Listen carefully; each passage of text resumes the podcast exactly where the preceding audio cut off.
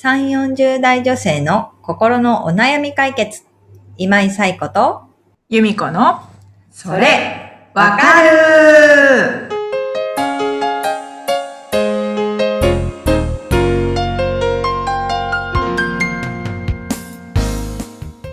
はい、ということで、えー、1月第4週のそれわかるが始まりました。皆さん、こんにちは。こんにち。は。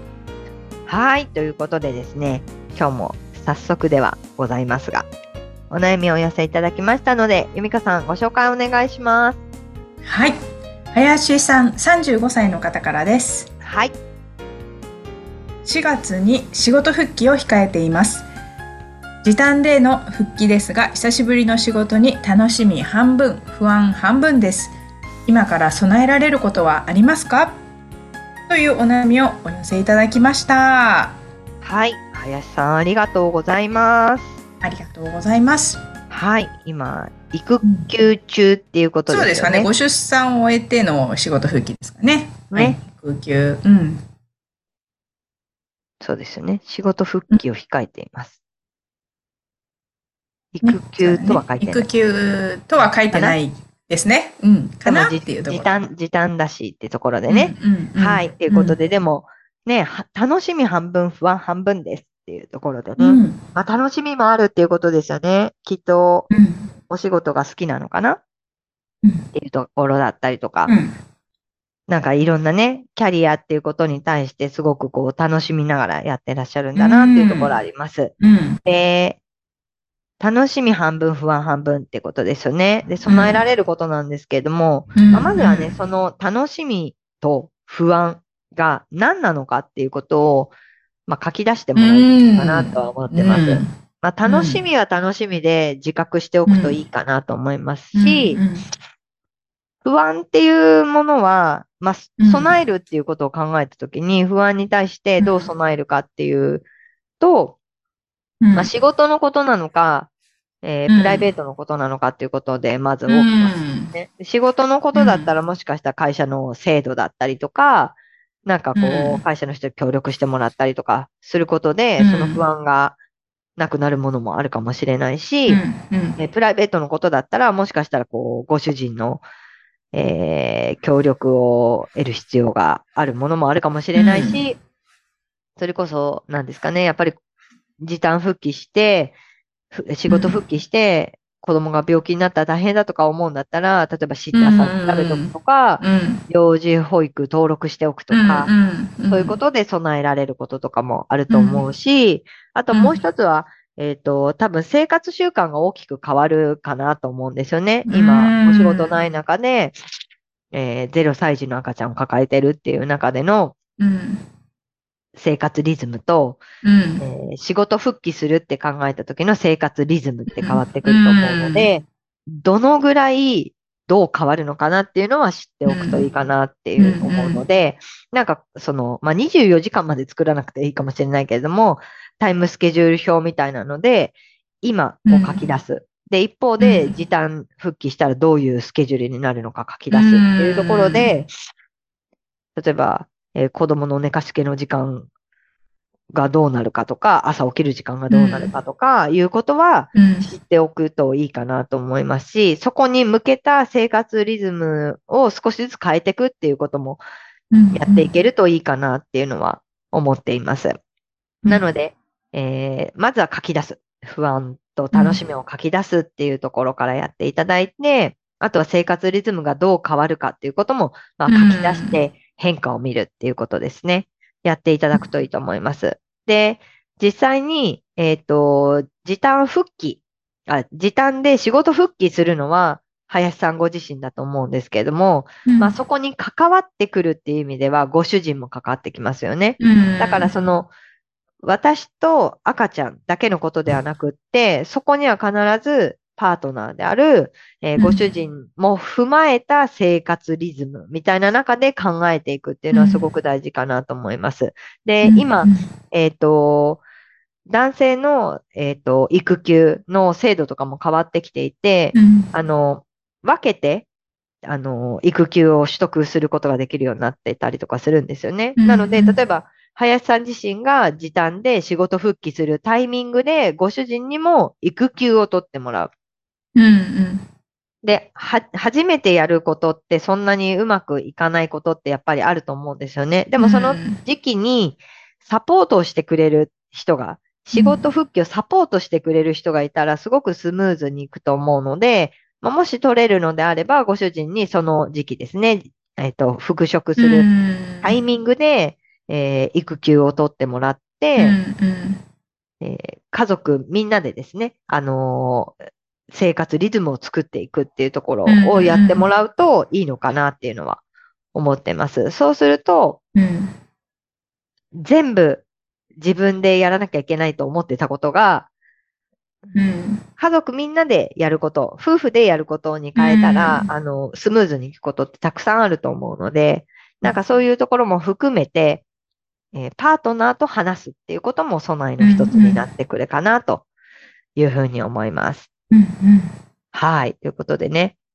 楽しみ半分のその楽しみが、まあ、叶っていくように不安をそうですね。うんうん。消していけるといいのかなとは思うので、うんうんうん。であとは実際にね、うんうん。やってみなきゃわからないっていうところもあるかもしれないけれども、もし会社に、その、うん。仕事復帰した先輩がいるのであればですね、うんうん。そういう方から話を聞いておいて、備えておくっていうことうんもやってもらうといいかなとうんうんいうふうに思います。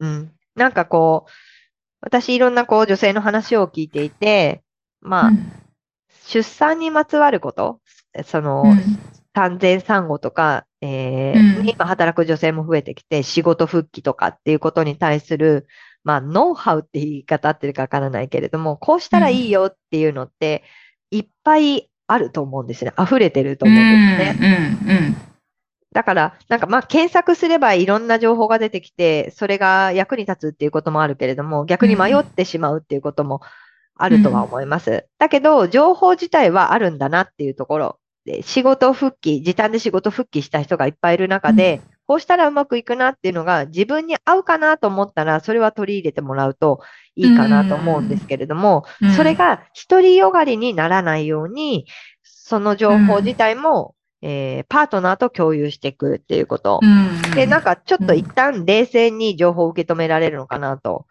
いうのが、この夫婦でやることの良さかなっていうのは思ってます。これいいと思うんだけど、どう思うって言われ、話したときに、いや、それはうちの夫婦には合わないよねとか、こういう仕事の仕方してるから難しいんじゃないとか、うん。いうことで、ちょっとこう、冷静な意見が入ってきたりとかすることで、なるほどと思って、取捨選択ができて、情報の取捨選択ができていったりすると思うので、なんかそういうことも踏まえて、パートナーと一緒に、えースムーズな仕事復帰を、えー目指していくみたいなところができるといいなというのはすごく思っているところですね。うんうんうんうんうんなるほど。はい。どうですかね、由美子さん。楽しみ半分、不安半分っていうところで。えーっうん。と、そうですね。楽しみは、本当に、楽しみ、いいですよね。楽しみが。楽しみがあるのはいいし。まあ、仮に、あの、ちょっと育休うんうん。前提で話をすると、うん。保育園とかにもうん入れるってことなのああ、かそうですよね、きっとね。ね。うん。だとしすると、んまあ、最初の1ヶ月は本当に休んでることが多いかもしれないという。確かにそうですね。なんか、あれ、去年、うん。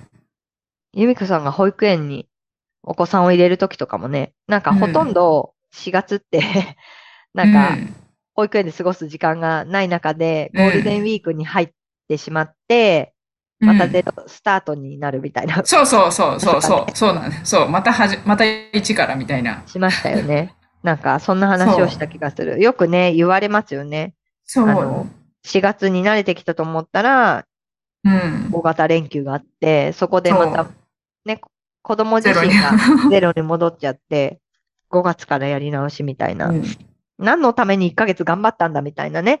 ことが起きちゃったりとかするっていう話をていうのも多分いっぱいネットに上がってると思います。そうそうそう。んそう。ね、そう。そう。三人、三人とも0歳とか1歳とか保育園行き始めてますけど、うんうんうんうん三人とも本当に最初の1ヶ月は休んでることの方が多かった。多かったね。本当ですよね。そう、ねそ、そこで行くとね、ああの、うちは子供が二人いて、うん上の息子の時は、本当に初日から8時間、うん。初日から8時間あってくれるところで、もうそこは、うん。なもうなんていうか、保育園の方針として、うん。子供は3日で環境になれるから、とにかくうんうん。お母さんはかわいそうだって泣き叫んだりとかして置いていくとね、うん。泣きうん。赤ちゃんが泣いてかわいそうだって思うと思うけれども、とにかく、あの、園では絶対安全に子供が楽しくなるように預かっていくから、うん。保育園って楽しいところなんだよっていう声掛けをうん。頑張ってしてくださいっていううんルールうんでうんうん初日から、えー預かる。で、まあ、うん。どんなに長い子でも1週間経てば、あの、うん。翌週からは泣かずに頑張れるからっていうところだったので、もう本当に安心して初日から、うんあの、預けて、8時間預けて、うん。まあ確かにうん。ね、息子はすごい怒ってましたけれども、赤ちゃんながらね、うん。あ赤ちゃんでもこうやって怒るんだって思ったけれども、そう、でも先生がおっしゃってたみたいに3日で慣れたんですよね。うんうん。だからその、大型連休挟んでも、ゴールデンウィーク明けでも変わらずに通えた。一方で、うん。娘はすごい慣らし保育で1日1時間みたいなところから始める保育園で、うんうんうん。で、4月体調を崩して休んじゃってう、ん。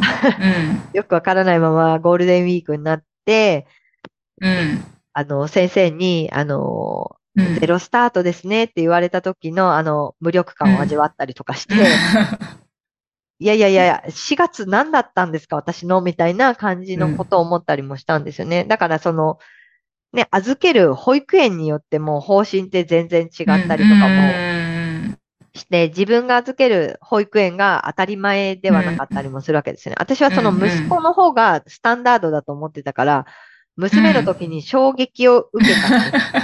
なんか息子、それこそ本当に息子の時には入園式とかもなかったんですよ。まあ、月の、月の途中だったっていうこともあるけれども、うんそもそもなんか働くお母さん、お父さんが多いから、入園式とかない。卒園式ありますけど、入園式とかなくって。だから、あの、私、その、い娘も違う保育園だったんですけど、同じ感じで、初日預けに行ったら、あ、お母さん入園式ですって言われて、一人だけすごい普段着。なんか皆さんそんな洋服で来られたんですか？みたいな感じだったんですけど、一人だけジーパンみたいな感じの入園式で、そのまま連れて帰るっていう、え？こ今日何の日ですか？みたいな感じから始まったんですよね。だからもう全然違って、そう、だから、ちゃんとね、その自分が預ける保育園はどういう方針なのかとか、どういうならしなのかとかいうのも大事かなって。で、私の知り合いは、えー小学校の先生なんですよ。で、小学校の先生で4月復帰なんだけど、担任持つと、当たり前だけども、その日からフル回転なわけですよね。でそれ、を事前に保育園と話していて、その、いわゆる慣らし保育っていうのが自分はできませんっていう、話をしてでそこの事情を理解していただいた上で、まあ普通は慣らし保育で徐々にやるんだけれども、そうじゃないやり方で、あの、預かってもらったみたいなことも言ってたので、なんかそういうね、柔軟性を聞かせてくれる保育園もあるんだなと思ったんですけど、なんかそういう感じでね、ご自身が預ける保育園の情報とかもね、きちんと知っておくのは大事ですよね。いね、いろんな、いろんな保育園があ本る。当ですね。いろんな保育園があるね。そう、いろんな方考え針がある。方がある。うんそうそうそううんなのでね、あの、実際に、えー、林さんのお子さんを預けるところがどうなのかっていうところとかも含めて、備えていくっていうことは大事かなって思いますよね。うん。うん。ね。でもなんか、制度として、その男性育休、あ、男性の育休の取得の仕方とかが少し変わってきたりとかしてるっていうのはすごいいいことだなって思うんですよね。例えば今の慣らし保育の話とかも、それをやっぱり時短側の女性が全部やるからすごい仕事にもやっぱり慣れていかなきゃいけないのに、子供預けるっていう保育園にも慣れていかなきゃいけないっていうすごい大変なわけですよね。そこを男性が1週間でも育休取ってくれて、受け負ってくれたら、まず仕事になれるってことに集中できるじゃないですか。